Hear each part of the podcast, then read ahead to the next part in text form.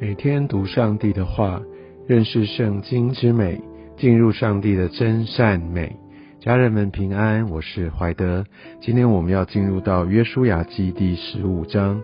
在这一章经文当中，我们看到犹大支派他们所被分的这些的地。犹大支派是这整个支派当中算是呃可以得到的产业哦最大的，然后他们也被赋予，我相信后面看到大卫啊还有弥赛亚的这个整个的一个族派都是从这样的一个支派所出来的，他们是被上帝所拣选的。而且他们在呃被祝福的时候，雅各就祝福他们说：“犹大要像狮子一样。”其实他们这个支派就是会到处攻城略地啊。当然，我们知道他们呃也是在整个整个宗族里面，他们是人数最多的、最壮盛的。那我想，上帝在呃在研究分配给他们的时候，也给他们在特别在迦南地的南边哈，这边大部分都是他们的地。但是在十三到十九节，我们就可以看到，到呃，这当中其实有一块地是呃。约书亚他答应加勒哦要分给他们的，那这也是按照耶和华所吩咐的。我想这个在其实，在生命记的呃第一章三十六跟三十八节，其实就特别有提到啊，这边有这块地啊是特别要留给加勒他的。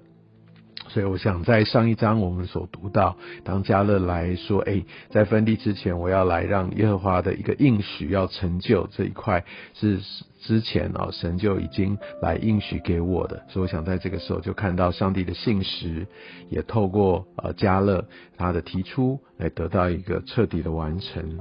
那第十三到第十九节在这边，我们就可以看到，在整个的呃加勒取得这块地的过程。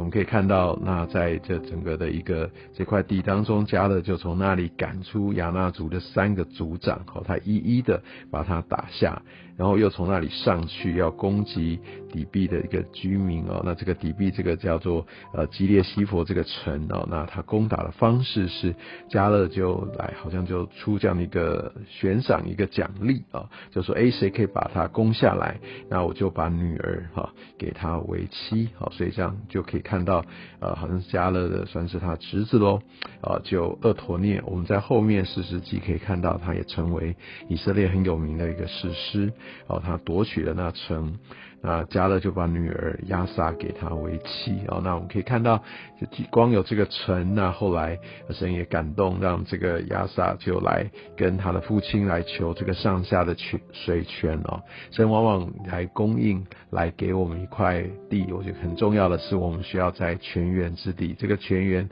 当然有在这个地图上面，它要得滋润。但我们常常在属灵上面，我们也未曾攻城略地，那我们也要。需要求圣灵来常常的来浇灌我们，我们不要离开这个水源哦。我们要记得，不是靠着自己的力量把城攻起来，把我们的产业扩大，然后就忘记了我们需要水泉啊。这个水泉是上帝所赐的，我们必须要持持续的能够被浇灌。我们都知道这个浇灌是来自于圣灵，那我们需要让自己敞开，让。圣灵的泉源可以持续的浇灌进来，这样我们这个产业才可以持续的兴盛，来呃持续的壮大，而且我们还可以呃跟神持续有一个美好的关系。从这一章开始，我们就可以看到，特别在前面这十二节哦，就讲到呃在这个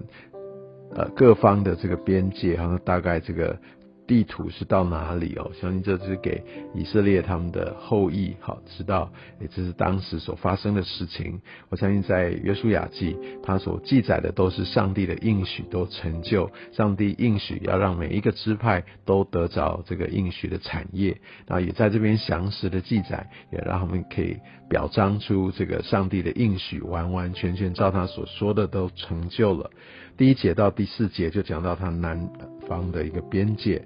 那这边讲到到海为止哦，这个海就指的就是地中海，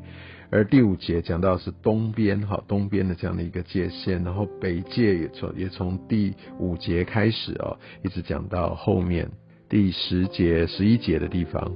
那第十二节讲到就是在西边的这块地啊，那当然东边就是以那个约旦河呃为界，所以我们可以看到这整块地是就是在这呃那个犹大支派啊。那如果你可以回顾在呃整个圣经之美的。呃，约书亚记的导读哈，那那个在档案当中，你可以看到就是这十二个支派的地图，你就可以看到在南边哈一一大块就是属于呃犹大支派它的一个地。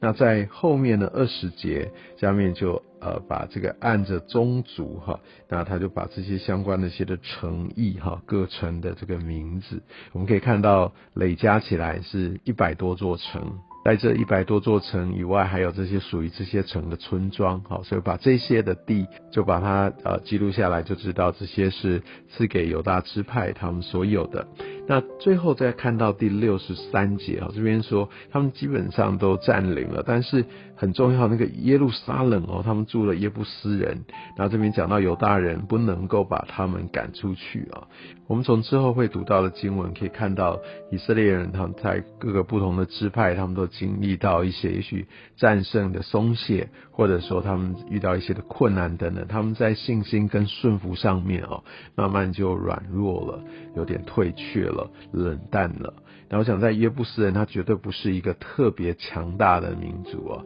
然后他特别跟加勒他所打下来的这群亚纳人，他们基本上是没有办法比拟的。但是犹大还是没有办法把他们打下来，想这个跟他们跟随神的脚步有非常大的关系。真正让他们得胜的是神，所以你知道有些时候，特别我们从这个例子看到，神把这个地赐给他们了，应许给他们了，那他们需要去一一打下来，但未必他们可以得着全部。这跟我们与神同工，我们是不是啊真的走在一个信心跟顺服、勇敢的这样的一个道路上，其实是非常非常关键的啊。那所以有些时候，我们真的也领受到上帝的一个呼召、感动。而也许一开始我们也经历很多次的成功，但这不代表他会完完全全的都成就，不是上帝的不信实，而是在很多的应许当中都有条件要谨守遵行，我们要紧紧跟随，要凭着信心哈，要顺服，要愿意信靠，要愿意该前进的时候要前进啊，要用上帝的策略等等的。我也相信，也透过我们不断的来。